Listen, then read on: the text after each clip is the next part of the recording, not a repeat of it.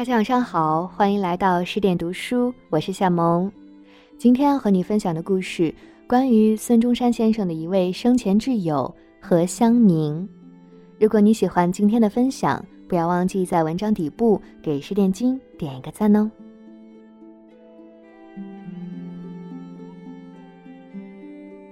一九三五年三月十一日凌晨一点，在北京协和医院病房内。病重中的孙中山先生自知已时日不多了。人生的最后关头，先生郑重地请来了挚友何香凝，将爱妻宋庆龄托付于他，并再三嘱托道：“吾死后，望善视之。”这份嘱托，既是公事，也是私情，只有最信任的人能够委以重任。而这位被孙先生和孙夫人如此信任的人，就是一代女杰，何香凝。童华有这样一句话：“美丽的女子令人喜欢，坚强的女子令人敬重。当一个女子既美丽又坚强时，她将无往不胜。”何香凝就是这样的女子。在民国激荡的年代里，一片荆棘缠身，但他从不屈服，用自己的力量改写人生命运，甚至民族发展的轨迹，在女权运动中一路先行，诠释了一个女人内外兼修的最好样子。她的一生，既能在柴米油盐中寻得美满婚姻，也能在事业上奋不顾身，并于民族的历史上。留下浓墨重彩的一笔。她是被历史大写的女子，是一代女侠，也是上个世纪永不落幕的传奇。每个时代都有千千万万的人，而这千千万万人中，有人流于平庸，也有人在主流和别人的期待之外，找到了最精彩的自我。何香凝的非凡，从她小时候起就可见一斑。一八七九年出生于豪门大家的何香凝，父母对她的期待是成为游走于上流社会、优雅又精致的名媛淑女。当时的大家千金个个都缠着小脚，那个时代，小脚才是千金小姐优雅美丽的代表。于是，在香凝七岁的时候，母亲就开始给她缠脚。一圈一圈的捆绑，压制住脚的自然生长，无疑是痛苦的。而除了身体上的痛苦，香凝更为痛苦的是，她不自由了。她无法像以前那样和小伙伴们蹦蹦跳跳的玩耍，再也不能到田野里捉虫子、满山遍野的奔跑了。到了晚上。夜深人静的时候，香凝就用剪刀把裹脚布剪断，将那束得紧紧的、长长密密的裹脚布剪成飞花蝴蝶。但没过多久，就被母亲发现了，并把剪刀收走了。没有了剪刀，香凝就拿出了自己平时积攒的钱，再买了一把，并藏起来。到晚上的时候，继续把裹脚布剪断。香凝面对困境顽强不屈的精神，在那时初见端倪。多次下来，父母也拿执拗的香凝没有办法，只得由他去了。很多年以后，当他回忆起这一段童年时光，是到处飞奔、上山爬树，非常快活的。明朝那些事儿中有这样一句话：“成功只有一种，就是按照自己的方式去度过人生。”年少的何香凝早早的就明白了这个道理，在混乱的时代里，凭借着不屈的意志和果敢，逆流而上。年少时展现出来的非凡，让香凝在众多兄弟姐妹中脱颖而出。十七岁时。父亲就让他担任自己的经济助手，承担起管理家庭财务的工作。然而，另外一方面，父母也为香凝的婚事忧心忡忡。在以小脚为美的年代，一双精致的小脚就是通往一段好婚姻的敲门砖，而何香凝的一双大脚早已传遍大街小巷，人们甚至称她为“大脚婆”。这对当时的大家闺秀来说，无疑是一种污点。纵然家庭甚好，一双天足，也只能让媒人和豪门公子们。望而却步。恰逢此时，刚从旧金山回国的廖家公子，正好要找一位不受传统礼教束缚的非缠足女子。接受过新思想的廖仲恺，将众多名媛淑女拒之门外，只因她们都是缠过足的。而若是娶了小脚女子，则意味着自己对传统封建礼教的妥协。当时。上层社会的千金小姐几乎个个都是缠足过的小脚女子，拥有未曾被人为压制生长的自然之脚，大概也只有何香凝一人。于是，十九岁的何香凝和二十岁的廖仲恺一同走进了婚姻的殿堂。一个是温润醇厚的进步青年。一个是独立英气的灵动才女，在日积月累的相处中，渐渐被对方吸引，并产生了情深一生的爱情。何香凝爱读书，廖仲恺就设法搜罗各式各样的他喜欢的书籍，也帮他开疑解惑。他们共同研习诗词，讨论时事，甚至是一起找到了共同奋斗一生的理想追求。一段真正好的婚姻，大概就是如何廖二人这般，造就了更好的对方，彼此惺惺相惜，共同勉励前行。夜晚，皎洁的月光照进小屋，夫妻二人就一边赏月，一边吟诗作赋，颇有当初李清照、赵明诚“独酒消得泼茶香”的。情趣意味。月光清澈透亮，身边有和自己志趣相投的爱人，何香凝触景生情，提笔写下：“愿年年此月，人月双清。”他们的小屋因而取名为双清楼，两人的诗画集也取名为双清诗画，以此来纪念这段美好的时光。有人评价他们的婚姻，说是天下无巧不成书的天足缘。何香凝的一双大脚，让他收获了知己爱人和美满的婚姻。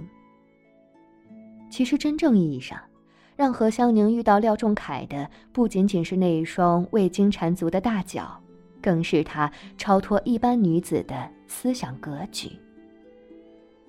自爱者方能为人所爱。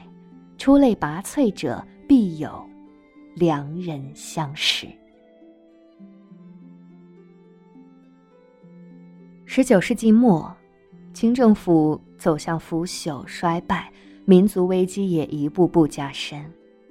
此时的廖仲恺也在一心寻求革命之法，力图拯救处于水深火热的祖国。他想到日本去留学，一来那有众多革命者聚集。二来，也能从这个成功变法的民族探寻救国真理。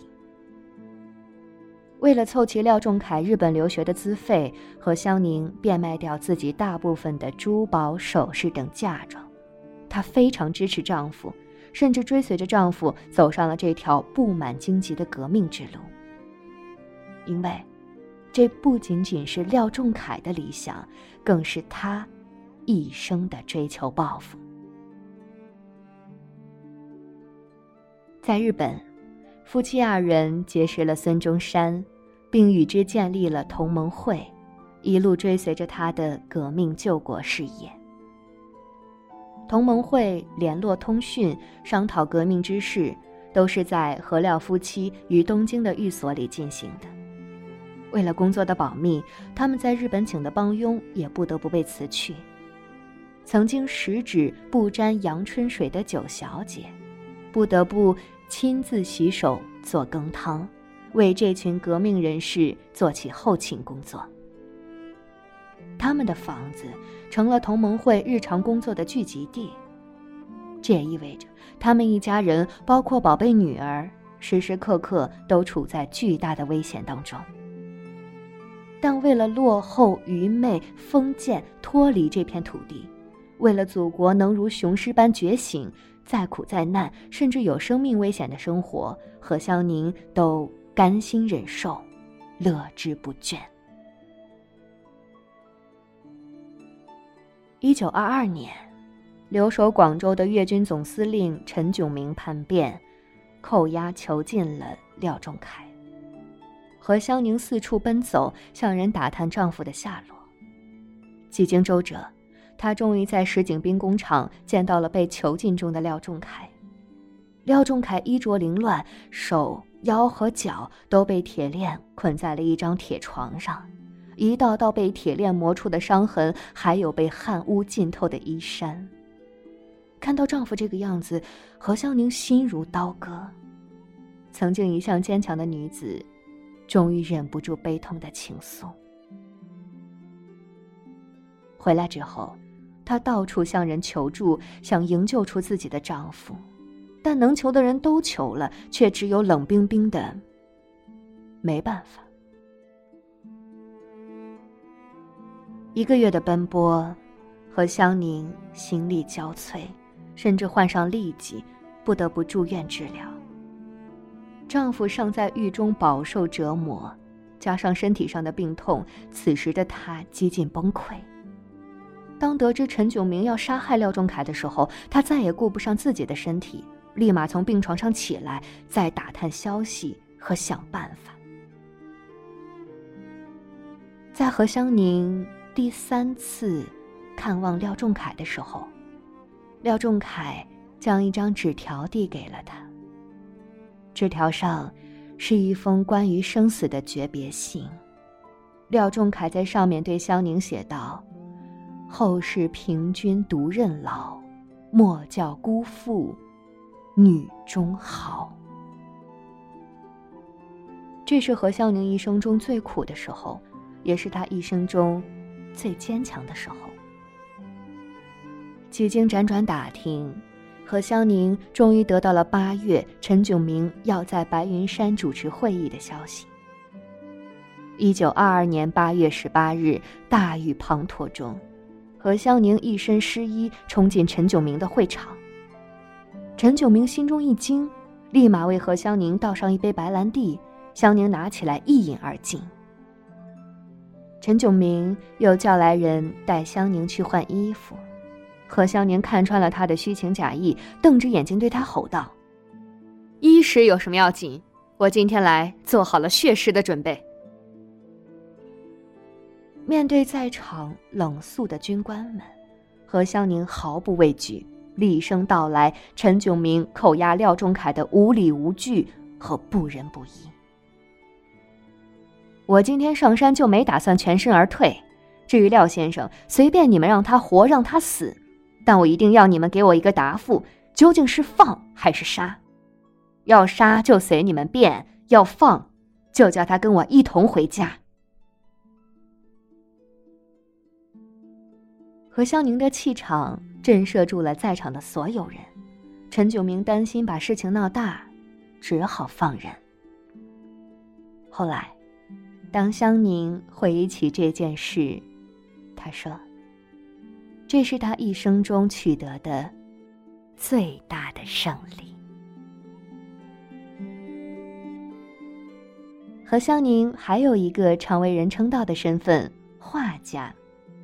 她第一次正式学习画画时，是和丈夫在日本留学的时候。孙中山先生建议她学习画画，以画作为解放被封建文化桎梏已久的国人的思想。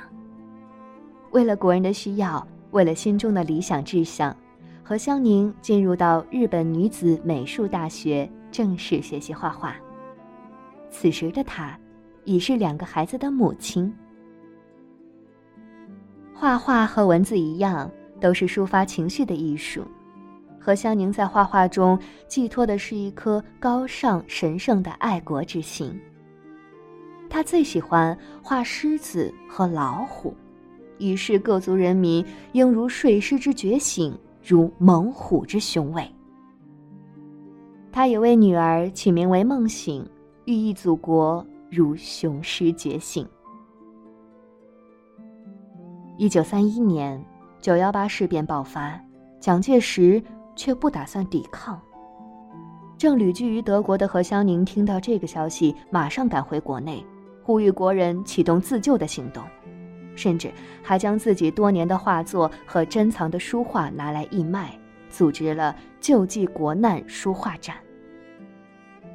当炮火声在国内响起的时候，何香凝便和宋庆龄一起冒着危险赶到前线。携手创立了妇女抗战后援会。此时的何香凝，为了支援抗日战争，花掉了大半的积蓄，加之又要照顾三个孩子，日子过得十分艰苦。在他最难的时候，蒋介石派人送来了一百万元，而傲骨如香凝，又怎么会接受呢？他将钱退回，并附上一句诗：“闲来写画谋生活，不用人间造孽钱。”一九七二年九月一日，何香凝在北京医院与世长辞，终年九十四岁。按照他临终前的遗愿，葬于中山陵的廖仲恺墓中。与丈夫合葬，完成了两人生则同亲、死则同学的约定。何香凝的一生面对了许许多多的艰难险阻，但无论前路如何坎坷，她都未曾放弃，也从不向命运屈服。她一路逆流而上，撕下了世俗对女人的标签：雌雄共体，既是猛虎，也是寒梅。在混乱的时代里，活成了最真实的自己，也获得了最有价值的一生。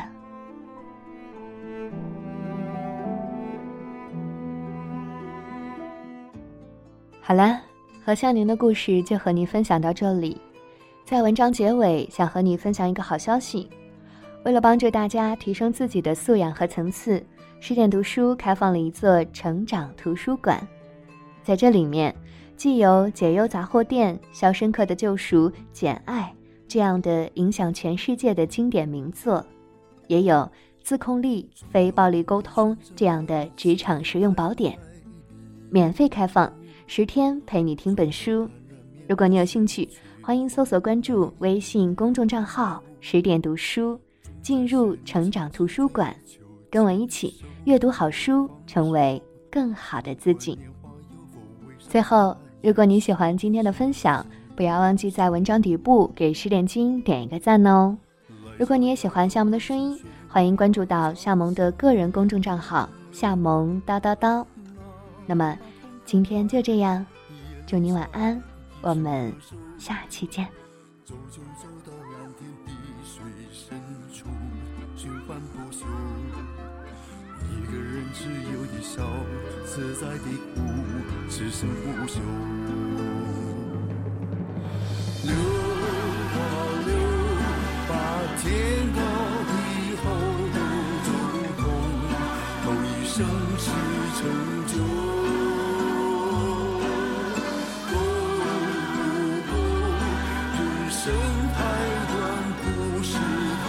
你不要回眸，总要突然选择逗留，冒失处。